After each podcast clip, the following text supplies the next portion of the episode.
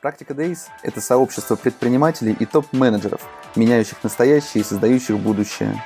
Здесь мы каждый день говорим о ритейле, технологиях и предпринимательстве с руководителями абсолютно разных компаний, от домашних стартапов до международных корпораций. Самое главное, чего мы хотим – смотреть шире на свой бизнес, свою работу, видеть тренды и чувствовать происходящие вокруг изменения, вместе создавая свое будущее. Ведущий подкаста я, Борис Преображенский.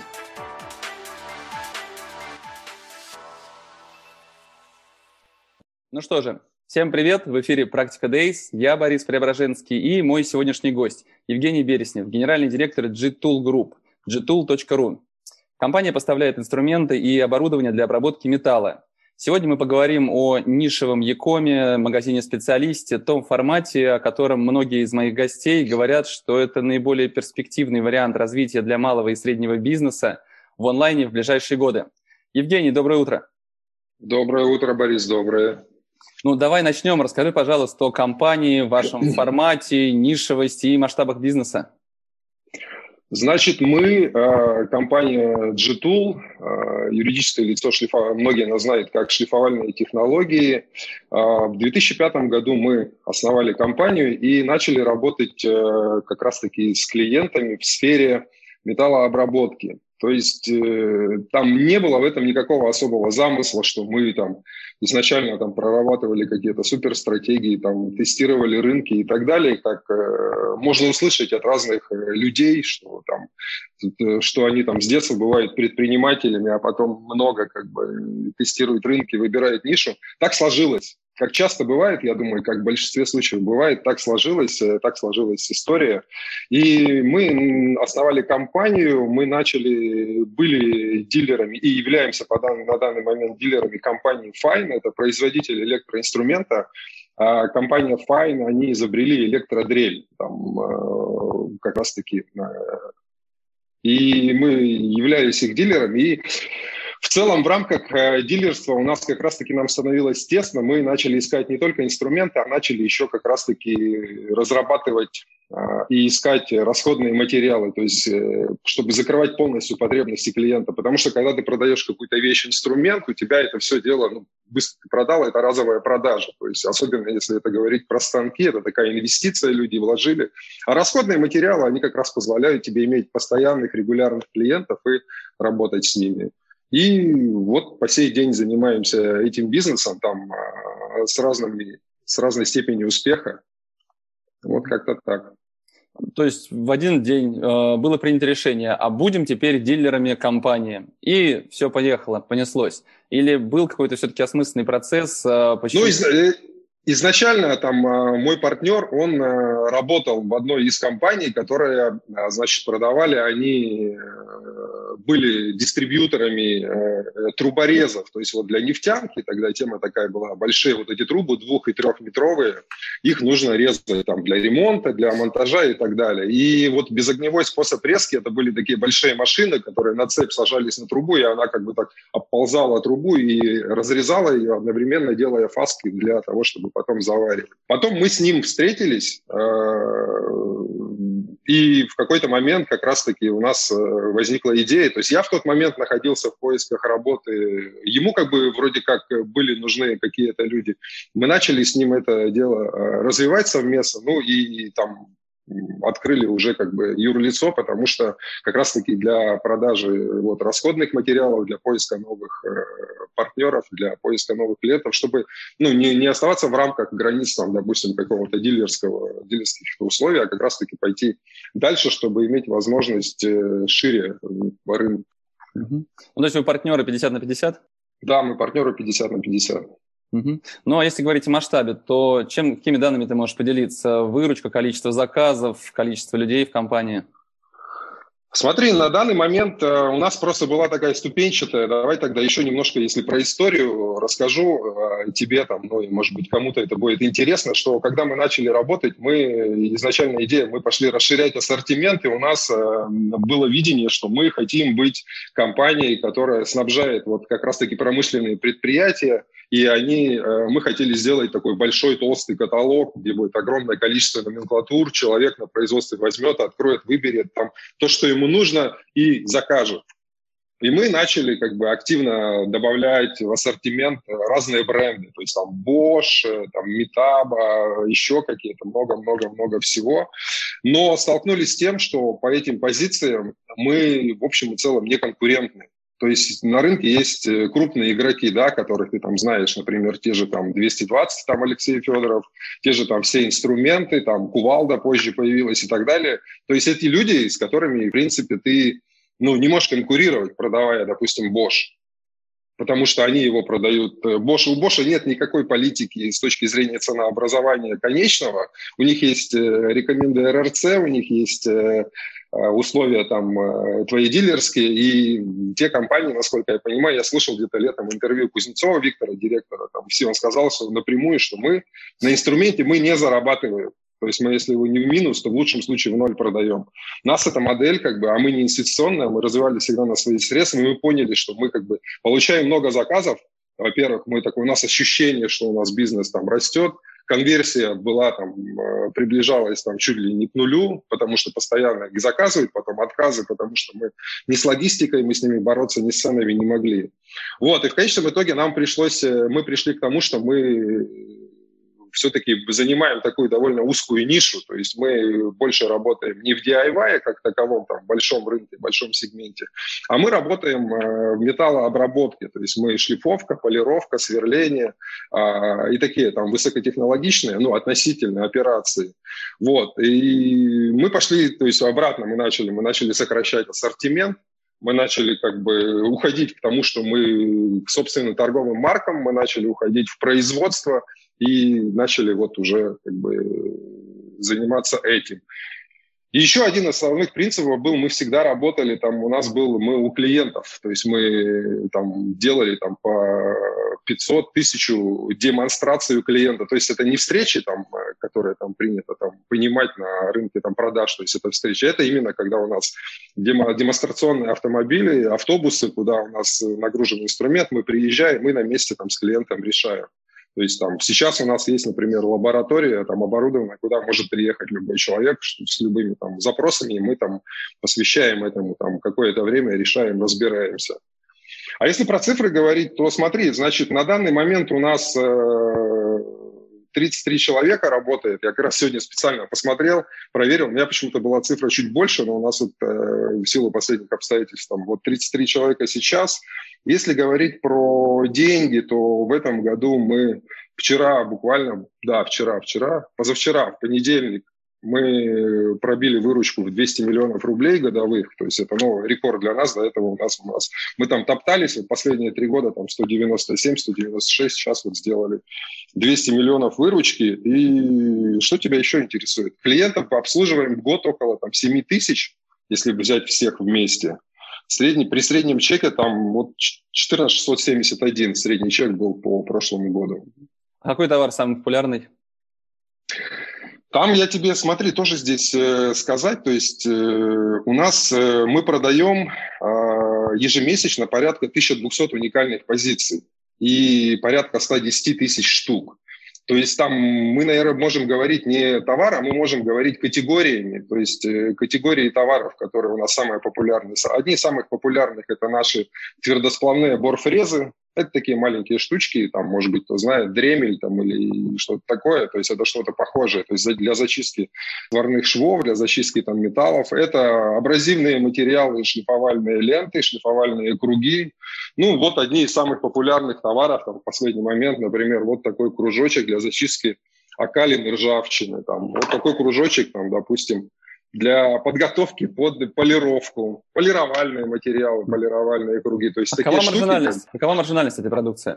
Я тебе могу озвучить э, среднюю, в общем, по средняя у нас маржинальность, если говорить, порядка 30, 30, 30, там, 35 процентов, где-то так. Угу, неплохо. Есть это если глобально брать по кругу, потому что, еще раз повторюсь, что мы по-прежнему работаем с тем же Bosch, являемся дилером, я тебе позже расскажу, там, один из важнейших э, там, шагов э, в нашей истории, как бы, ну, вот, вот так вот. Угу. А, давай тогда про ваш бизнес все-таки. 33 человека, я понял, а как все-таки устроена компания? Да. Какие это отделы, какие специалисты, как все работает именно о процессе? Можешь рассказать о структуре? Да, то есть э, когда я сказал, что мы начали, как раз-таки, ну не начали, а изначально у нас идея была, что мы понимаем инструмент, мы понимаем технологию и готовы оказывать людям качественный сервис, мы развивались как раз-таки э, в парадигме э, работать у клиента. И в рамках вот э, этой стратегии мы к 2013 году, то есть мы с 2005, мы в 2009 году открыли, значит, как раз-таки я уехал в Москву, мы здесь открыли представительство, потому что ну, мы из, из Петербурга изначально, а я уехал в Москву, мы начали здесь работать, потому что у нас здесь появились клиенты, было много клиентов, и нужно уже было находиться у них. Вот. А, и помимо этого у нас были представительства в Казани, в Ростове, в Екатеринбурге, да, Казань, Ростов, Екатеринбург. И, и чтобы люди там на местах работали чтобы люди там на местах работали. Сейчас, на данный момент, мы пришли к тому, что у нас осталась Москва и Санкт-Петербург. То есть вот э, в прошлом году или в этом. В этом году, в начале этого года мы уже вот, у нас э, последний был такой региональный офис в Казани, у нас там сейчас люди работают до сих пор, но уже они работают дистанционно, работают из дома. То есть сейчас у нас, если говорить, то у нас основной логистический хаб находится в Санкт-Петербурге, у нас там э, склад, у нас э, логистика вся почти там находится, основная, то есть, которая занимается импортом. Также у нас в Петербурге, в Пушкине это все находится производство, и плюс э, отделы сбыта, то есть продажами занимаются люди, находящиеся там в Пушкине. А в Петербурге у нас есть такой шоу-рум при магазине небольшой, где можно все это посмотреть. Ну и в Москве здесь у нас э, продажи, также шоу-рум, логистика, лаборатория, склад. Э, вот плюс, ну как бы, плюс в Москве мы создаем контент то есть основная точка как бы создания бренд-контента и так далее, ну и в целом там ведение социальных сетей, она здесь отсюда. Угу. А расскажи, пожалуйста, о производстве. Что за производство, что вы производите и насколько это сложный процесс? С, э, недавно вот общались мы там с одним из э, тоже там э, человеком, сварщиком, и это тоже такой важный вопрос такой, что считать производство? Производство это там завод, куда ты заходишь в цех и все гремит, там шумит там и так далее, там, ну в общем понимании людей. Нет, у нас немножко по-другому, у нас несколько станков, то есть в целом производство, да, то есть это не полного цикла, то есть мы не берем абразивное зерно, ну даже начнем с того, что мы не занимаемся добычей абразивного зерна, потому что добычей абразивного зерна занимается, по-моему, там 3 или 5 компаний в мире всего. То есть мы берем э, уже такие полуфабрикаты условно, да, там, как если сравнивать с пельменями, мы берем фарш, да, и мы берем тесто и делаем вот из этого пельмени. То есть мы, к примеру, опять же покажу те же круги. То есть у нас вот есть вот этот материал, который э, у нас приходит в листах, мы его рубим, мы его приклеиваем к основе, мы его упаковываем, брендируем и как бы и продаем. Вот то, что называется производство. То есть и в нашем получаем... случае это именно вот в таком виде. Мы получаем готовый продукт, да. И получаем маржинальность процентов 90-95, наверное, да?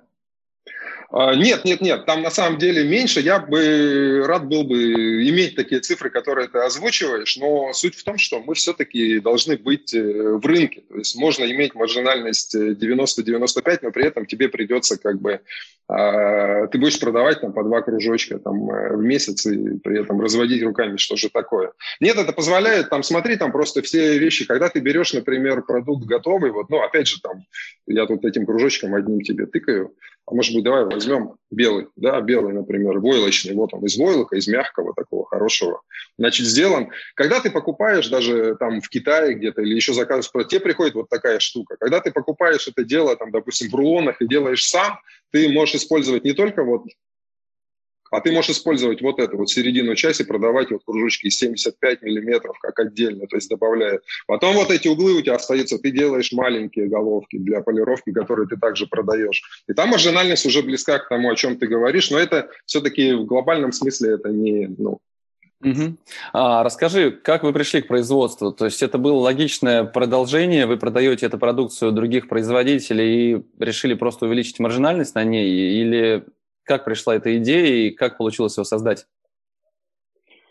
Да, а, вопрос хороший, вопрос хороший, потому что он, в общем, на него так э, однозначно сразу не ответить. Это все-таки такой определенный процесс. То есть так или иначе мы работаем изначально с разными партнерами. И один из таких ключевых партнеров – это бельгийская компания Сиба, есть такая. Это такая небольшая семейная фирма, ну, небольшая там в плане там количества людей, там, может быть, локаций, там, производства, они находятся там где-то там на окраине, значит, Бельгии, но при этом компания, которая работает глобально, то есть она работает по всему миру, она продает свои абразивы. И нам, на самом деле, после того, как мы с ними познакомились, после того, как мы с ними подружились уже, а, нам стала очень близка вообще эта идеология, то есть иметь э, какие-то продукты там конкурентные, иметь какие-то уникальные продукты, у них там несколько патентов еще есть, э, на которых как бы они там, они private label там на этом много зарабатывают, делают для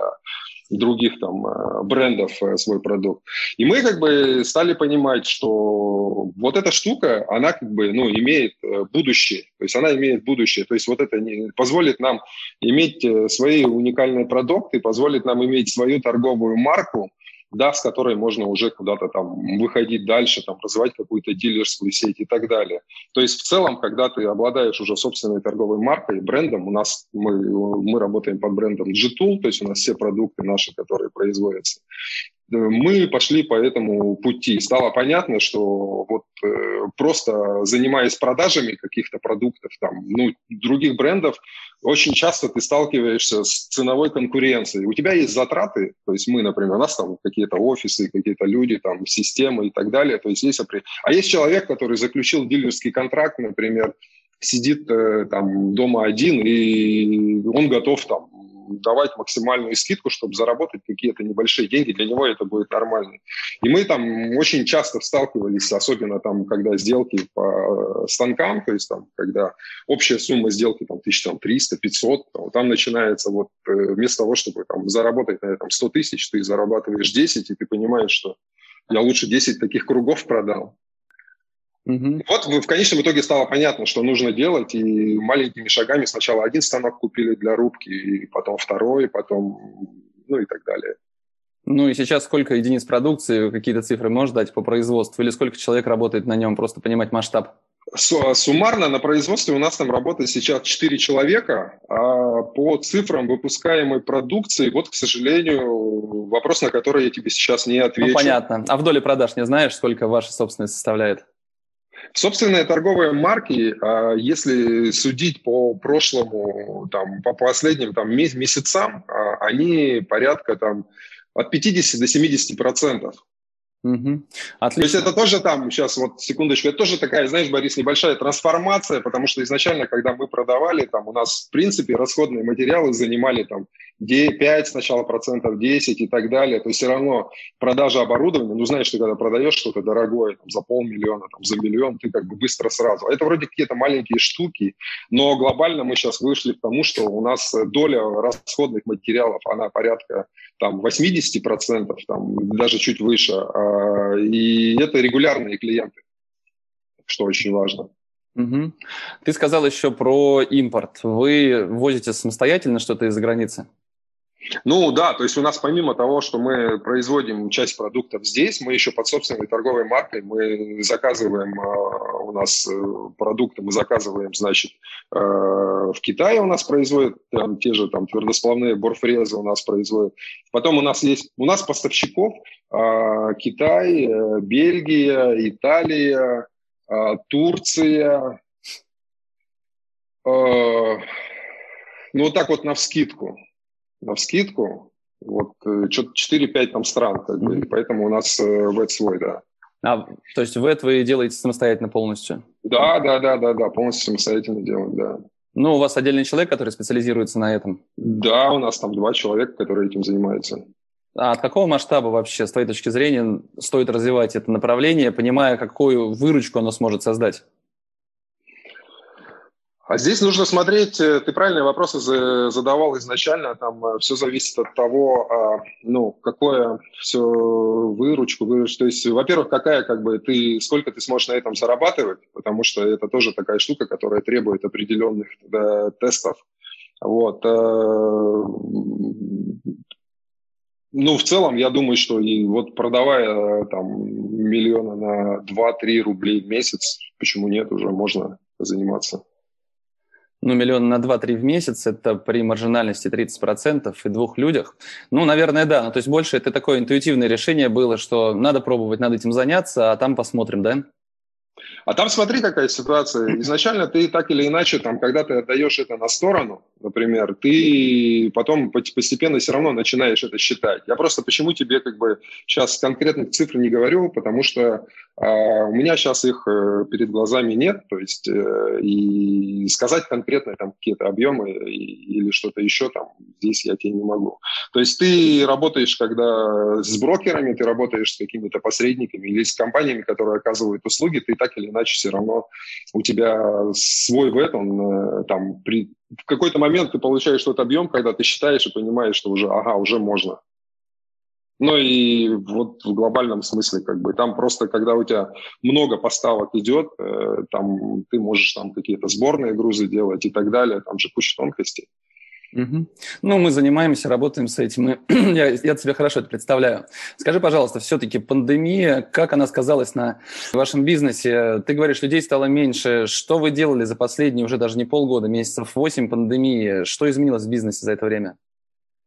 Людей меньше не стало, знаешь, ну, глобально. То есть людей стало меньше просто как-то вот э, так получилось, что у нас за последний там месяц там, пара, мы разошлись там с парочкой людей, которыми, с которыми у нас были фундаментальные расхождения как бы в мышлении там в работе. А так глобально, конечно, мы там переосмыслили многие многие вещи. То есть э, мы, например, там э, в Москве у нас было пустующее помещение, то есть мы снимали, мы здесь арендуем склад на московском абразивном заводе, и, значит, э, там над складом было такое большое помещение, ну, как бы относительно, там, 100 метров, оно еще такое двухэтажное, такое, такое странное, и мы никак не решались там сделать там офис. Вот пандемия нас подтолкнула от того, чтобы отказаться от отдельного офиса, там, ну, в рядом стоящем здании, а здесь сделать ремонт и сюда переехать, чему мы на самом деле даже рады. У нас такой уютный получился красивый лофт. Потом мы, конечно, то есть у нас арендные издержки сократились э, существенно, то есть мы посокращали. А по людям у нас не было такого, что мы что-то целенаправленно как-то сокращали людей. То есть это, в принципе, процесс такой, знаешь, у нас людей то больше, то меньше, то есть есть какая-то штатная там структура, в которой мы работаем, в которой мы действуем. Вот, поэтому по людям здесь э, навряд ли что-то. Мы урезали вот на те там два месяца, март-апрель у нас там были, мы срезали практически все, мы договорились почти со всеми там компаниями, которые предоставляют различные услуги, то есть мы отрубили, мы отрубили даже рекламу, то есть какой-то там в, в интернете директ, там, маркет и так далее. То есть все эти штуки. Мы передоговорились там с нашими разными юристами там, об отсрочках, там, о снижении там, количества платежей. Ну, то есть э, в целом мы пошли на какие-то шаги, которые позволили нам это дело пройти. Потому что в нашем случае это было, наверное, как... Э, ну, то есть нашим клиентам запретили работать основным, да, базовым, потому что вот я сказал, что мы обслуживаем там 7 тысяч клиентов, например, э, в год, но при этом 250 клиентов, там, основных ключевых, там, 300, они приносят нам там, 70% денег годовых. А вот эти клиенты ключевые, они раз и, и сели, как бы, и им просто не, не дают работать. Поэтому нам, ну, мы вот, э, ну, в общем и целом пережили. На самом деле, вполне себе, как бы, я думал, будет хуже, но там за счет другого, потому что, видишь, мы развиваем несколько направлений. У нас э, клиенты делятся на промышленные, э, торговые, это которые мы развиваем такую некую дилерскую сеть, там, которая нашу э, торговую марку там, продает. И с физиками мы работаем. То есть это тот самый, тот самый e-commerce, который да, любимый да, вами и твоей публике. Нелюбимый. И вот, Нелюбимый. Ну, то есть это люди, которые как раз-таки заказывают на сайте через корзину, и они вот как раз-таки начали тогда активно у нас закупаться, в первую очередь, масками и респираторами. Но мы, кстати, и такой момент там был, что я смотрю, что участники рынка, э, хоп, там, смотрю, там, все цены там мы понимаем же, там, поставщики, там, средств защиты, они примерно одинаковые, там, 3M, Jetta, там, еще кто-то. Я смотрю, у наших, так сказать, коллег на сайтах цены выросли раз в 4, в 5 раз, при том, что я понимаю, ну, как бы фундаментально это ничего не изменилось. Поэтому, но мы на самом деле цены держали, какие были там РРЦ, мы никак на этом. Ну, то есть на этом ты не заработаешь, потому что это все очень быстро кончалось, а заслужить репутацию какого-то, знаешь, такого там рвача, как бы, ну, что-то не очень хотелось. Угу. А какое, какое соотношение вот этим B2B и B2C ваших клиентов? Э, на скидку. На скидку. Я не ФСБ ведущий допрос, мне на скидку будет. Не-не-не, я тебе э, как раз-таки, у нас вот э, промышленные компании, которые дают нам основной объем, они, у них 75% это они, потом у нас торговые, которые занимаются дилеры 15, и физики где-то около 10%. При том, что в 2019 году физиков было там 5%, сейчас они выросли почти в два раза. Ну, это на средствах индивидуальной защиты, возможно, как раз увеличилось. Не-не-не, мы, мы, а как раз-таки я тебе говорю, что у нас не получилось на средствах индивидуальной. Там на других товарах. Мы запустили несколько новых э, э, товарных таких, ну не групп, точнее, а даже конкретно товаров, которые стали, как бы получили отклик у этих людей. То есть у нас прям какой-то новый даже немножко рынок такой у нас э, почти бесконкурентный мы тут сейчас формируем, если интересно. Угу. Ну, расскажи в двух словах. Интересно, конечно.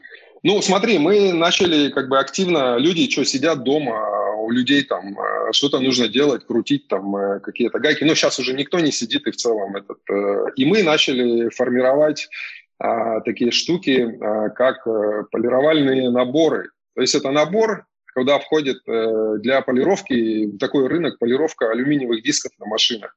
Это причем не только не легковые автомобили, а это грузовики. То есть вот дальнобойщики, они а, вот в Европе, а особенно в США, у них там это прям очень популярная история, потому что особенно там а, на там, где тепло, вот эти большие фуры, знаешь, там с такими блестящими колесами, с блестящими баками, это все полируется. И это прям целый большой рынок полировальных паст, полировальных кругов и людей, которые этим занимаются.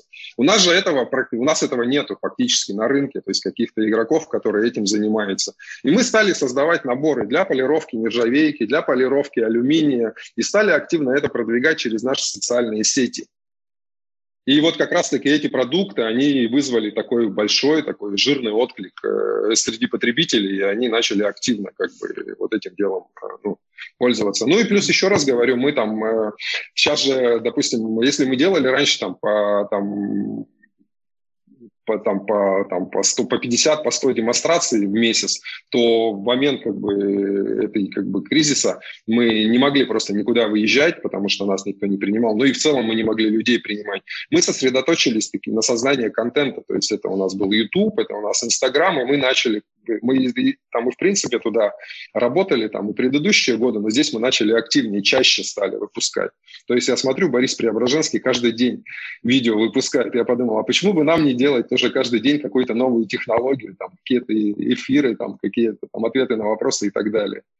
Вот. Но по продуктам именно вот э, эти какие-то полировальные наборы, то есть и люди в целом зашевелились там. Потом вот этот круг для, у нас тоже один из топовых продуктов, это круг для вот снятия краски ржавчины и там с подготовки. Это металл, это дерево, там поедешь, например, на дачу где-нибудь или еще что-то, там краску старую табуретку ободрать и потом ее покрасить. Так люди ножом, а тут кругом раз-раз-раз быстро как бы обработали. И много-много вот этих заказов как бы. Ну, про контент очень интересно было бы поговорить, но я сначала задам вопрос про софт, потому что боюсь забыть. Все-таки, что у вас под капотом находится? 1С, какой софт, какие решения вы используете, как все работает? Ну, 1С. 1С у нас э, бухгалтерия, там УТ, как бы это стандартная история, то есть для, э, даже не для ведения, для сохранения клиентской базы, для документа оборота 1С. Дальше для внутренней коммуникации внутри компании мы используем Pyrus, то есть вся коммуникация внутри компании полностью ведется через Pyrus. Потом через Pyrus у нас завязаны несколько контактных точек с клиентами. Это обращение, по-моему, на сайте, обращение через э, карточку товара, то есть у нас э, падает в Pyrus. Ну и работа с клиентами, продажи в AMA, в AMA CRM. Угу. А сайт Bittrex, соответственно, да? Диафан. Угу. А производство тоже в 1С? Да, да, да, там все 1С, да. Угу. Ну и все-таки тогда про контент, а, ну, наверное, про маркетинг. А, все-таки откуда ваши клиенты приходят к вам и Почему они покупают? Ну, давай так. Откуда они приходят и как, в какими кана... каких каналах вы их ловите? А клиенты приходят у нас, э, я думаю, что, ну не думаю, как бы я знаю, что клиенты у нас приходят отовсюду. То есть это начиная все-таки основные точки, куда мы сейчас фокусированы и где мы собираем клиентов, это социальные сети. То есть у нас э, Инстаграм активный, э, у нас YouTube активный, у нас Facebook, ну в какой-то мере работает Facebook. Вот, потом у нас э, есть люди, как я тебе рассказывал еще сколько там, много лет назад, когда э, на практике мы с тобой встречались, которые занимаются как раз-таки развитием сайта, то есть это поисковая оптимизация, это называется, да, SEO, и плюс э, реклама в Яндексе, в Гугле. Это все люди в штате работают, кто этим занимается? Да, Угу. А большой бюджет у вас вообще на рекламу уходит ежемесячно? Вот на, на рекламу напрямую у нас уходит э, не, не очень много денег. Ну, как бы я имею в виду, что если мы говорим про деньги, которые мы там перечисляем там, в какой-нибудь Яндекс, там, Google, это сумма порядка там 30 тысяч рублей в месяц. Угу. То есть а. Э, на рекламу вот напрямую, но а если считать дальше уже как бы людей, которые создают контент, людей, которые ведут социальные сети, там, конечно, сумма получится ну, раз в 10 больше. Угу. А как работаете все-таки в социальных сетях? Это таргетированная реклама или это просто безудержное создание контента и ничего более? Нет, если, э, смотри, там э, в тех же там социальных сетях у нас э, все это приурочено к каким-то событиям, то есть так или иначе мы там создаем контент по каким-то внутренним поводам, то есть у нас есть какие-то продукты, у нас там, допустим, поступили какие-то товары там на склад, у нас появился новый какой-то продукт, мы там сделали какую-то новую штуку, и мы как бы все это связываем воедино и привязываем это к созданию контента. Угу.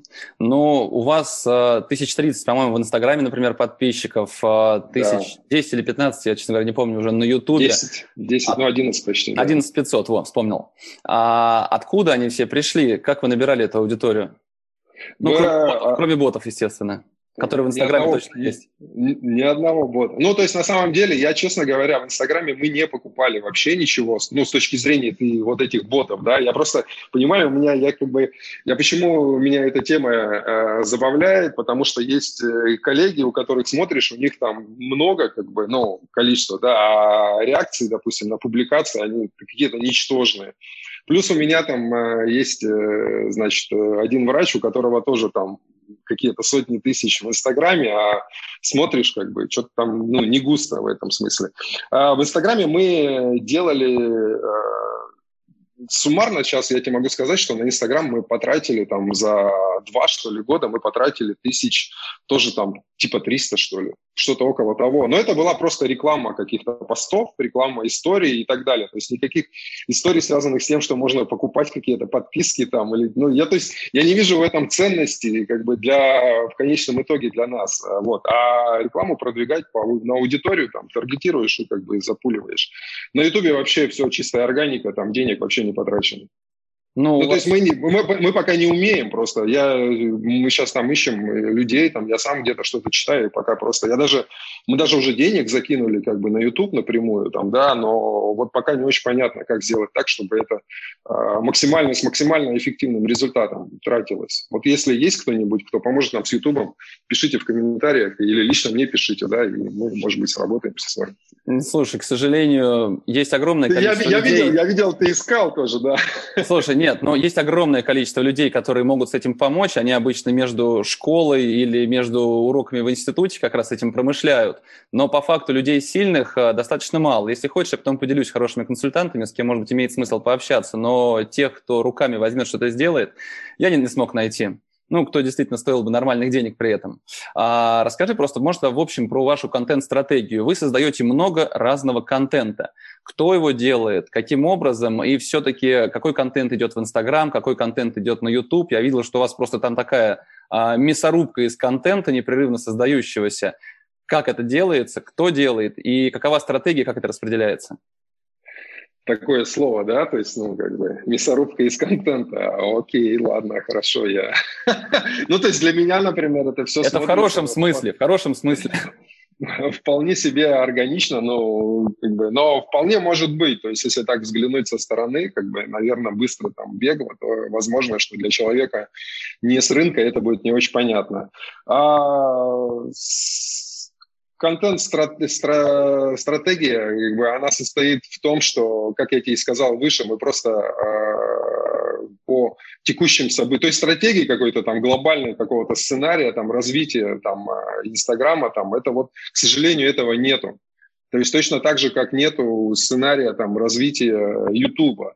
И это одна из э, таких как бы точек там э, слабых наших, которые можно развивать и в которых я вижу, в общем, дальнейший какой-то рост и дальнейшие какие-то возможности. Максимально э, срок, который мы делаем, мы раз там, ну, мы еженедельно там смотрим по что сделано, что не сделано, как бы, а так изначально мы раз в месяц собираемся и как бы поводы все, которые там нужно нам обсудить, которые нам нужно реализовать, мы как бы их обсуждаем, мы их фиксируем там э, в том же Пайрусе, там, в доске и как бы дальше там чекаем. Созданием контента вообще занимается у нас э, по большей части один человек, э, технический специалист Дмитрий. Вот он как раз-таки лицо на Ютубе, он лицо там в Инстаграме в большинстве постов там. Периодически я подключаюсь, я там всплываю в каких-то как бы вещах. Вот сейчас планируем как раз-таки делать, ну, больше, более, более такой осмысленный э, контент и делать его более разноплановым, потому что есть ощущение, что когда у тебя ты делаешь, э, создаешь там, э, ну, снимаешь долго, что-то там полируешь, там, шлифуешь, тратишь какие-то материалы, силы, там, уходит несколько дней на создание какого-то ролика, а потом смотришь там 300, там, 500 просмотров, как бы, там, да, и, и что с этим делать, как бы, почему это, тебе кажется, что это, ну, нужные вещи, важные, потому что они реально там, э, люди потом приходят и говорят, что мы оттуда, вот давайте нам вот здесь как все в этом ролике.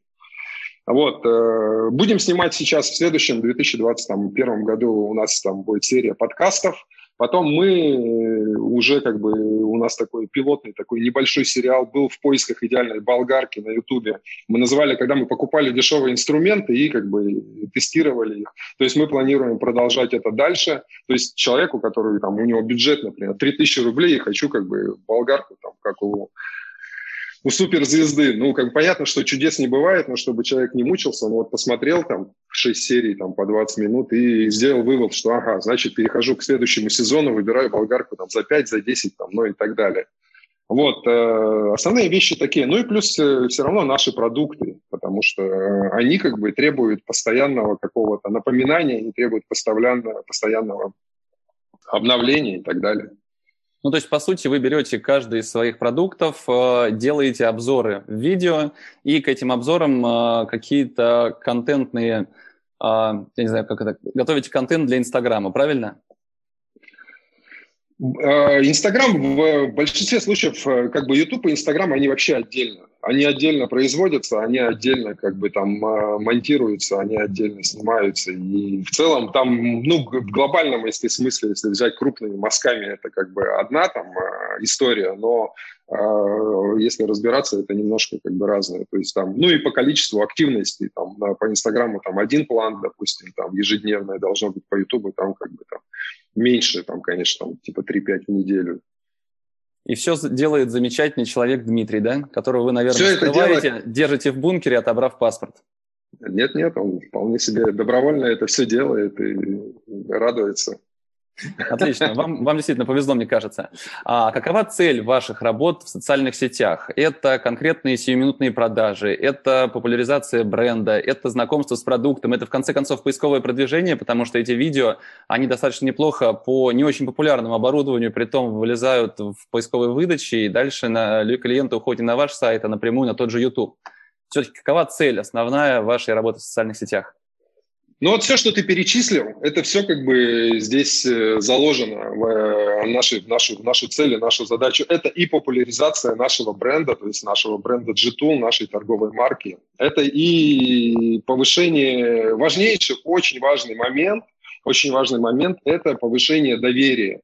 То есть ты, когда я, например, по себе уже четко ощущаю, когда я где-то что-то покупаю, если это какой-то не супер там крупный продавец, то там, знаешь, иногда в попытках найти низкую цену ты находишь какой-то интернет-магазин, и когда у него нет социальных сетей, это уже подозрительно. То есть, э, э, поэтому это такой большой элемент как бы Репутация. доверия. Да, да, репутация и доверие потребителя. Плюс э, обратная связь.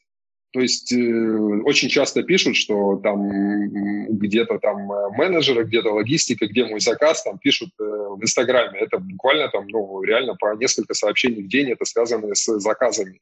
И это позволяет нам оперативно реагировать. То есть буквально один из последних, там, э, человек пишет, где мой заказ, там, мы начинаем разбираться, прошло 10 дней, заказ отправили, но как бы куда отправили, непонятно, ни документов, ничего, то есть э, собрали новое, отправили заново. Там. То есть вот такие вещи, которые позволяют это решать.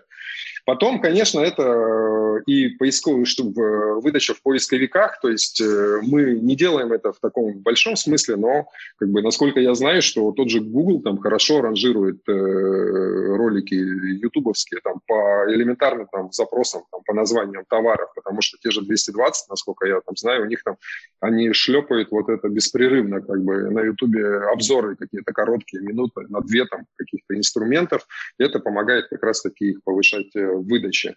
Ну и в долгосрочной, конечно, потому что на, к нам люди до сих пор приходят с роликов там пятилетней, четырехлетней давности и показывают их. И там приходится там уже, просто уже многие материалы, их нет, но как бы, им на замену пришли там более качественные версии. Вот.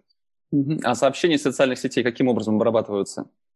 А, смотри, там а, соци- социальные сети у нас э, связаны с Пайрусом, и связанные с э, этим... Э, АМА? А, сама, сама, да, да, да, да, да. Ну, то есть сразу, соответственно, сотрудники отдела продаж берут в работу. Ну и плюс, и, да, да, да, и плюс э, параллельно еще все равно, как бы, там, э, человек, который там, он мне пересылает, там, Дмитрий, там, когда ему напишут, он как очень болезненно на это реагирует, что такое, я тут людей привлекаю, а вы мне не грузите. Слушай, ты сказал про репутацию, да, я смотрел твой сайт, на самом деле есть интересные вещи, которые хочу задать вопросы, но я не увидел раздела о компании.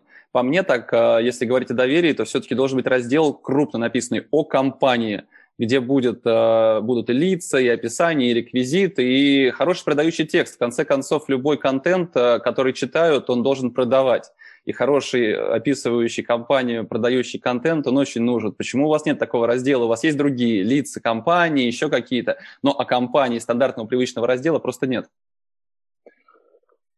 Есть. Ну, он есть, он как бы не в шапке сайта, он находится там где-то в подвале, и там есть э, раздел о компании, и там, ну, коротко э, описано о том, кто мы такие, чем мы занимаемся. Информация, на самом деле, ей там уже лет пять, ее, наверное, уже стоит актуализировать, но в глобальном смысле это, конечно, было всегда. Более того, сейчас есть э, на сайте, там, в разделе «Контакты» у нас есть Лица, ты сказал лица, да. Ну, то есть там фотографии всех людей, по-моему, есть там, и кто, кто что делает, там это каким-то образом там описано. Может быть, это не очень очевидно, может быть, не очень очевидно, но это есть. Плюс у нас есть э, раздел э, «Наши офисы онлайн». Вот сейчас он на самом деле в таком довольно кривом исполнении, но там что-то пара камер должно работать. То есть у нас там через iVideon подключены несколько камер, можно смотреть на склад в Москве, можно смотреть там на офис, э, на людей, которые работают. И вот это как раз-таки для повышения тоже доверия. доверия. Ну, раздела компании потом после эфира, если поможешь мне найти, было бы интересно, потому что, может быть, я просто... Ну, это хороший... Но не нашел. Вот. Хорошее а... замечание, что ты его не нашел и что это. Но мы, знаешь, смотри, мы, мы как бы это на самом деле умышленная история, потому что мы в свое время думали, типа, да кому-то, кому всем вообще как бы на самом деле плевать, там, что у тебя написано о компании, там же все пишут про а, розовых пони, как бы обычно в этом разделе, там, да, и мало кто читает. То есть для меня эта информация, она не очень такая важна, то есть когда я, например, изучаю какую-то компанию, то есть где-то коротко, там кратко может быть, да, но в глобальном смысле это не повышает мой уровень доверия там, или еще что-то. А, это просто сам по себе достаточно кликабельный раздел, как мне кажется. Ну, я знаю это там на примере достаточно большого количества разных сайтов. И люди туда заходят. А, соответственно, если люди туда заходят, то можно написать не про розовых пони, а, знаешь, я ходил, проходил курс нейромаркетинга, то есть узнал, что то, что я делал много лет, это называется нейромаркетинг. И туда как раз, как называют у меня в компании, называли раньше, по крайней мере, гипножаб разместить. Вот, туда ага. можно и фотографии сотрудников, и всю вот эту, весь, весь обвес, который вызывает это доверие доверие, собрать его в одном разделе о компании. Потому что зашли, посмотрели, и где-то на подкорке что-то выработалось. Да, прикольно, тут даже генеральный директор не боится свою фотографию, значит, не подставной. Так что можно безналом заплатить. То есть вот из таких все-таки, кажется, аспектов состоит. А, вопрос еще по поводу аналитики. То есть э, многие компании из такого небольшого, среднего бизнеса не очень здорово считают. У вас достаточно небольшой бюджет тратится на рекламу. Анализируете ли вы каким-то образом каналы, свои рекламные затраты на привлечение аудитории? Или просто считаете по умолчанию, что эти деньги так или иначе нужны и фиг с ним? Деньги, которые мы тратим на рекламу напрямую, мы считаем, и ежемесячно мы получаем отчет о том, э, куда потратились, то есть с разбивкой, то есть что на директ, что там на маркет, что там на рассылки, что еще куда-то, и сколько человек откуда пришло, как бы это все есть. Вот. Э, также у нас там в аналитику прицеплены социальные сети, то есть если, ну, все наши социальные сети, если есть оттуда э, там, клиенты, если есть оттуда лиды, если есть оттуда заказы, это все фиксируется.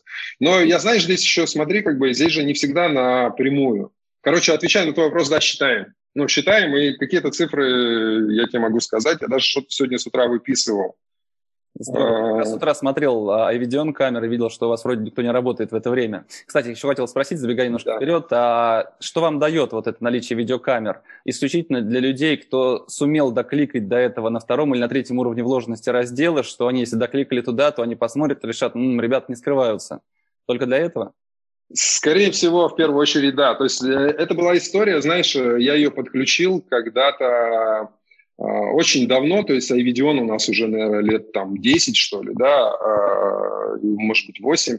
И это вот история с этой Додо пиццей, что у них там на кухне всегда камеры или еще что-то. Я подумал, ну а почему бы и нет? Ну, то есть вроде мы, кто будет смотреть там, как э, собираются заказы, но в случае чего мы всегда можем отправить клиенту ссылку. То есть мы используем это как э, ком, элемент коммуникации с клиентом. Туда зайти напрямую сложно, ты прав но мы кидаем ссылку и говорим, вот смотрите, там можете, можете подглядеть, сегодня будет собираться ваш заказ. Когда будет он собираться, кем, конечно, это отследить сложно, но в глобальном смысле, что вот можете там посмотреть еще что-то. То есть это э, люди, которые коммуницируют с клиентами, они могут это использовать как один из инструментов. Ну, а говоря про аналитику, сколько у вас делается заказов онлайн через сайт, а сколько через телефоны приходит? Соотношение какое-нибудь есть хотя бы примерное? Э, не скажу сейчас, не скажу. Нет этих цифр. Могу тебе отдельно, хотя отдельно тебе навряд ли будет интересно. Но... в любом случае будет интересно, ну то есть сопоставимое количество, так сходу и не скажешь даже, да? Да, я, я могу сказать, что, например, ну, в первую очередь там э, считаются же новые клиенты, то есть, э, и если брать по, по году, то есть мы получаем э, порядка вот 6341 новый клиент, например, за этот год. 6341. Из них, ну, конверсия там процентов 50, 3180 э, оплатили. Э, а если мерить, там, вот ты говоришь про рекламные каналы, у меня вот цифра, то, что есть, это цена лида, это 286 рублей. Она варьируется, конечно, на самом деле такая, но вот э, до 2000 периодически бывает, что э, деньги спущены полностью, а заказов мы получили немного. Но в целом там от 300 э, э, там, до 1000 рублей. Спасибо. А если говорить про личный кабинет, им пользуются у вас дилеры или все клиенты? Пользуются ли он вообще популярностью? Знаешь? Ой, нет, это не, не наша сильная сторона, скажу тебе сразу. То есть вообще как бы работа вот э, с личным кабинетом, работа с сайтом, это есть, не является нашей, нашей сильной стороной на самом деле. То есть большую часть продаж мы осуществляем по-прежнему в коммуникации по электронной почте и по телефону. То есть те промышленные компании, которые дают нам основной объем продаж, они как бы делают это так. Личный кабинет, заказы через корзину на сайте, мы их получаем на самом деле не очень много, там до 50 заказов э, в день. И это в основном э, физические лица. Юрлица заказывают ну, не, не очень часто. Есть через корзину, у нас там есть возможность э, сделать заказ. Но глобально это, как бы еще раз говорю, что это штука, над которой нам нужно работать. Угу. Ну а с дилерами вы как работаете? Рассылки стандартные или есть какие-то ноу-хау, что-то интересное? А, с... Нет, ноу-хау точно нет. Ну, то есть мы с ними, э, есть у нас э, с этими компаниями там договор, есть определенные условия, есть определенная там э, система там скидок, которая позволяет в зависимости от объемов, от планов там получить их там на следующий год. Но единственное, что мы, конечно, а, у нас такая важная штука для, опять же, для продвижения наших продуктов – мы, у нас э, большая, допустим, там доля скидки предоставляется э, дилерам э, за то, что они размещают наши товары у себя на сайтах. Потому что наши дилеры, это, Борис, тоже такая штука, это люди, э, торговые компании, вот есть человек, там, у него в компании, там, он бухгалтер там, и водитель, например, да, и у него есть э, Краснодарский завод металлоконструкции, например, там, по каким-то своим схемам он с ними работает. И вот он, он как бы говорит, я, парни, буду вас покупать много, но у меня, конечно, нет ни сайта, ничего, и, и, и юрлицо еще с вопросами, как бы, но как бы вот давайте. И вроде как, э, ну давайте. Отлично. А если говорить про аренду оборудования, я видел, у вас есть раздел, мы просто на фурофисе до, достаточно долго уже обсуждаем и думаем о таком разделе. А, пользуется ли он спросом и как устроен этот процесс? Сейчас вообще аренда, она там снизилась ну, максимально там за все время, что мы это дело делаем. А, вот, а в там свое время, когда мы это начинали, я, я сейчас не вспомню, ну, лет пять, по-моему, а может быть, даже чуть в 13 13-14 году, мы начали с того, что это мы сдавали в аренду сверлильные станки на магнитном основании. Такая штука, которую ты на монтаж берешь, и нужно просверлить, если отверстие от 12 там, до 110 миллиметров на где-то там вот на улице, на больших конструкциях, ты как бы, ну, не, саму конструкцию ты не увезешь, там мост какой-нибудь, да, там виадук, а для ремонта отверстия просверлить нужно. А покупать станок там за 100, там 200 тысяч людям, ну, чаще всего там невыгодно ради трех отверстий. Вот эта штука, она хорошо пошла, мы под эту тему купили даже несколько станков а, разных, как бы, и сдавали, сдавали, сдавали, потому что сверла мы, как бы, G2 про это привозили самостоятельно, как бы производили их, а, но мы продавали сверла, мы сдавали в аренду станок. Сейчас аренда у нас э, единичные случаи в месяц, там может быть штук 5 аренд мы в месяц делаем, то есть это навряд ли я тебе и что-то вообще интересное про аренду могу рассказать. Угу.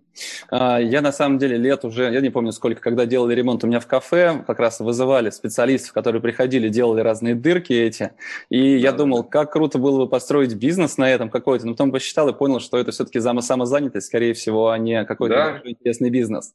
А, скажи, пожалуйста, если говорить про ваших конкурентов, кто ваши конкуренты?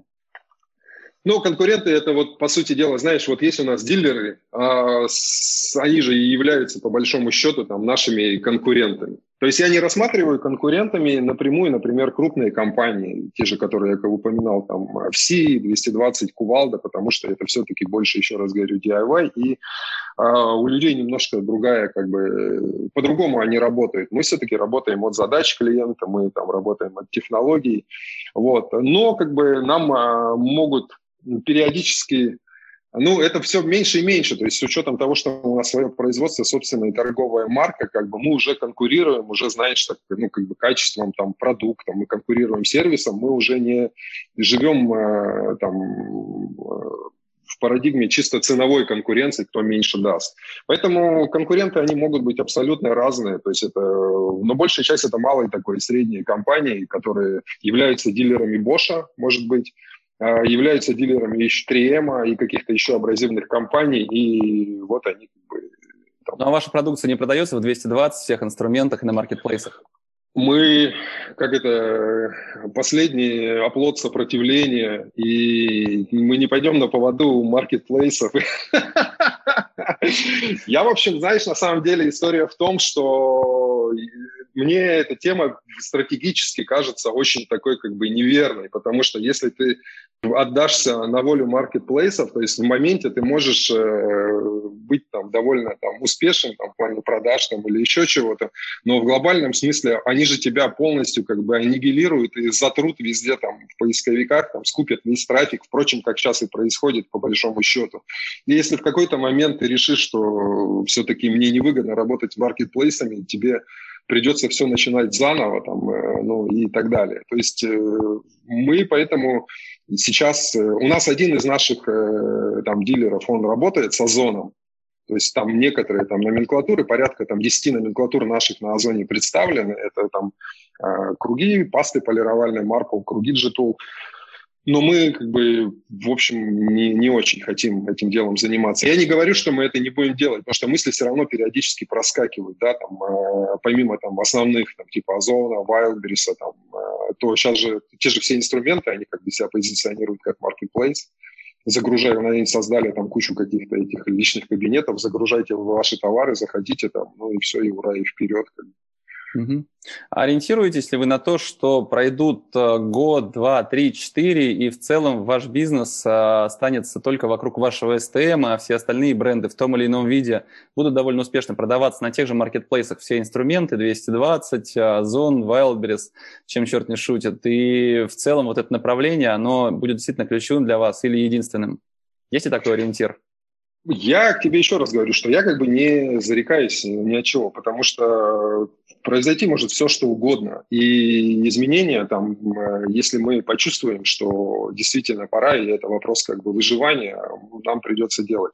Но здесь мы, знаешь, мы там, э, те же там СТМ, там, как ты говоришь, э, мы продолжаем же эту тему развивать. То есть мы продолжаем развивать не просто, знаешь, там, создать, там, купить продукты, просто на него там свой шильдик, а делать какие-то уникальные вещи. Вот, например, я тебе показываю тут круги, но в них во всех есть одна особенность. Это вот это вот крепление.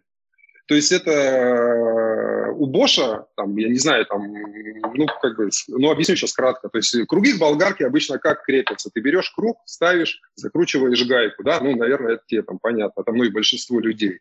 Bosch э, в 2019 году анонсировал систему крепления X-Log. Ничего крутить не надо, никаких гаек нету. Ну, вот сейчас я тебе покажу как бы кратко, там, я даже специально приволок сюда болгарку маленький мастер-класс от Джитула. Значит, вот болгарка теперь выглядит вот так. То есть, видишь, здесь никаких э, нет ни шпинделей, ни гаек. А круг на нее ставится вот так вот. Защелка. Хоп. И вот здесь рычажок убираешь, круг упадает. Суть в том, что мы как бы э, в девятнадцатом году, вот как раз-таки мой партнер этим занимался, мы начали, мы поняли, что мы съездили тогда, я помню, там э, на выставку в Чикаго, мы посмотрели, что в целом эта история сейчас развивает ее, вот это крепление X-Log и вообще как бы... Это будет новый, скорее всего, там в будущем будет новый формат SDS, SDS+. То есть сейчас все перфораторы сейчас, всех брендов работают на системе Bosch SDS, которую изобрели. Сейчас Bosch то же самое делает с болгарками, и, скорее всего, там глобально это через там какое-то количество лет все будет на креплении X-Log. Мы решили как бы давайте производить круги с креплением X-Log. Никто их не делает. В, стране, ой, в мире их делает там порядка 20 производителей. Сейчас на данный момент с Bosch подписали соглашение о производстве, ну, патентное, то есть на использование патента с, э, там, с какими-то отчислениями там, и так далее. Мы, короче, запустили этот процесс. И вот 1 декабря мы, мы получили от Bosch подписанный договор. То есть мы теперь э, единственные в России производители э, абразивных материалов с креплением X-Log. Никто, кроме G-Tool, не делает абразивные материалы с креплением X-Log. Более того скажу, никто в мире не делает полировальные круги, ну, по крайней мере, вот сейчас, и мы не знаем, с креплением X-Log. Никто в мире не делает коралловые круги с креплением X-Log. То есть это такое уникальное, уникальные вещи, уникальное как бы, конкурентное преимущество, которое мы... Э, это вот я тебе просто иллюстрирую один из шагов, как бы мы планируем э, сохранить мы планируем делать на это определенную ставку, и мы планируем развиваться. И, кстати, вполне может быть, что это, эти продукты окажутся теми продуктами, которые с высокой долей вероятности могут оказаться на маркетплейсах. Но они же не дадут, понимаешь, клиенту того он, опыта. Вот в чем проблема. То есть особенно это для... Это если говорить про физиков, но они, кстати, одни из самых требовательных. Им прям Вот их проконсультируй, им расскажи, им заполируй, а потом он у тебя купит там на 500 рублей. Но мы, кстати, тоже вот э, несколько лет назад ограничили заказ на сайте, там минимальная сумма 1000 рублей, то есть меньше тысячи, чтобы, э, ну, слишком много уходило времени на обработку заказов, и это все было невыгодно. Короче, так. Ну, знаешь, говорят, что самое главное для бизнеса не уникальный продукт, а уникальная ценность. И в этом плане я могу взять этот круг. Я уверен, что кто-то в Китае 100% делает эти крепления, найти их, купить и привезти сюда. И по большому счету дальше это какие-то споры начинаются. И, ну, то есть отдельная история. То есть, по сути, вокруг продукта выстраивать какую-то перспективу, вокруг вот этого а, уникального продукта достаточно тяжело, тем более, когда он не самый сложный. Все-таки ваши планы в отношении будущего, какая будет ваша компания и какова ее будет главная ценность для клиента? Есть мысли на этот счет? А, смотри, я по поводу, да, есть, но сейчас я тебе чуть добавлю по поводу вот э, тех же там э, кругов, там, и, которые скопируют, и дальше там патентное соглашение и так далее. Это все понятно, но это, знаешь, это одна из вещей, одна из вещей, которая позволяет э, как раз-таки делать маркетинг. То есть э, то, что мы там э, начали производить круги, это, я соглашусь с тобой, это не супер какой-то уникальный. Не мы изобрели этот круг, мы как бы просто стали одним из э, там, обладателей патента, там, купили патент и начали там, его использовать. Но при этом сейчас э, это позволит нам как бы расширить э, границы и увеличить нашу клиентскую базу за счет того, что это пойдет все через Bosch с ее огромной клиентской базой, да, Bosch там Professional. Это пойдет через дилеров, которые будут так далее. То есть это позволяет нам увеличивать базу и развиваться. Если говорить про будущее нашей компании, то я здесь э, вижу как раз-таки в том, что в будущем э, все равно, вот ты говоришь о том, что маркетплейсы и так далее. Ну, знаешь как? Я вижу, что да, большую часть как бы будут маркетплейсов, то есть э, большую часть товаров и так далее можно будет купить где-то там на каких-то огромных площадках.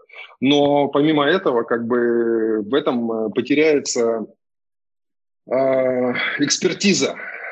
Вот реально э, снизится она на таких площадках, а, но и останутся вот нишевые такие компании, вот как, каким мы себя видим, да, это компания, которая владеет экспертизой, у которой есть технологии и которая как бы заточена на то, чтобы развивать э, отрасль, развивать э, эту сферу. Вот ценность для клиента как раз-таки будет э, в том, что мы решаем вопрос, потому что мы как бы приходим и мы комплексно, с, имея свои знания, имея опыт. У нас же, видишь, мы как бы весь опыт у себя как бы накапливаем, потому что мы, как я говорил, там 7 тысяч клиентов в год за 15 лет, это там сколько там их уже много-много как бы и так далее. И у нас опыт как бы в этой области, он очень большой. И мы глобально экономим время там, большинству компаний, большинству предприятий, когда э, внедряем какие-то свои продукты, ну и через технологии свои продукты. То есть я думаю, что останутся какие-то маркетплейсы, останутся вот такие э, нишевые компании, которые там уникальные, которые будут работать, в котором будет высокий уровень и доверия, и у которых все равно будет такой, знаешь, клуб. Угу. Ну, в этом плане с тобой совершенно согласен. Скажи, вы с партнером довольны вы тем, как работает ваша компания, той прибылью, которую она приносит? Э, есть ли какие-то проблемы, сложности, которые ну, действительно мешают развиваться, или все-таки вы в полной мере удовлетворены и довольны тем, что происходит? Нельзя быть удовлетворенным в полной мере, да? Когда ты полностью всем удовлетворен, это путь уже как бы к деградации, потому что статичных состояний не бывает, либо вверх, либо вниз. То есть это я, э, значит, э, знаю как бы по опыту.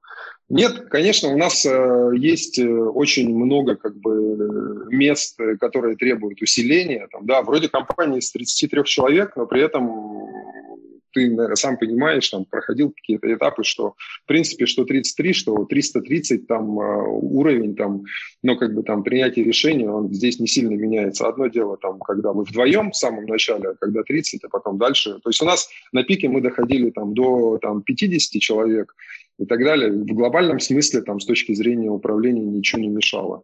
Удовлетворенность бизнесом, удовлетворенность там, э, ну, всегда хочется чего-то большего, Борис, ты же понимаешь. Всегда хочется э, больше как бы больше сделать каких-то классных, крутых вещей, там, в конечном итоге там, больше заработать денег. Мне кажется, это классная цель, больше заработать денег, нет? Отличная. А если говорить про компанию, то, знаешь, по моему опыту, я, может быть, где-то читал, с кем-то разговаривал, 10, 30, 70, 100, 150 человек – это такие переломные моменты, когда нафиг ломается все абсолютно, и по большому счету принятие решений все нужно перестраивать, все нужно адаптировать под э, изменившуюся структуру, под меняющуюся систему. Поэтому мне кажется как раз, что тут на масштабе все меняется. А, скажи, пожалуйста, наверное, последний вопрос. Ты как э, интернет-магазинчик, э, нишевый интернет-магазинчик, что бы ты пожелал таким же интернет-магазинчикам в новом году? Твое пожелание новогоднее. А, всем интернет-магазинщикам э, нишевым я бы пожелал. Первое, всегда считайте деньги. Всегда отсекайте все лишнее, все ненужное. И всегда, и самое главное, создавайте э, какую-то уникальную ценность для клиента. Она может быть в чем угодно. Она может быть в продукте, она может быть в сервисе, она может быть я не знаю, в письме, которое вы напишете клиенту, да, там э, история сплата, например, подтверждает, что вкладывая какое-то письмо, там это все. Поэтому вот э, эти, наверное, три основные какие-то вещи, которые, как мне кажется, очень важны. И знание этих э, вещей там обязательно там имейте хорошего бухгалтера, работайте в белую. Да, тогда это правильное решение. Евгений, спасибо тебе большое. Мы были в эфире с Евгением Бересневым, gtool.ru. Это был 197 выпуск «Практика Days». До новых встреч. Счастливо. Спасибо, Борис. Пока. Напомню, это был подкаст «Практика Days», а меня зовут Борис Преображенский. Если вам понравился выпуск, поставьте оценку и оставляйте комментарии. Пишите, какие темы вам интересны и кого позвать в гости в следующий раз. «Практика Days» выходит в прямом эфире каждый будний день у меня на Фейсбуке. Еще видеозапись эфира удобно смотреть на YouTube.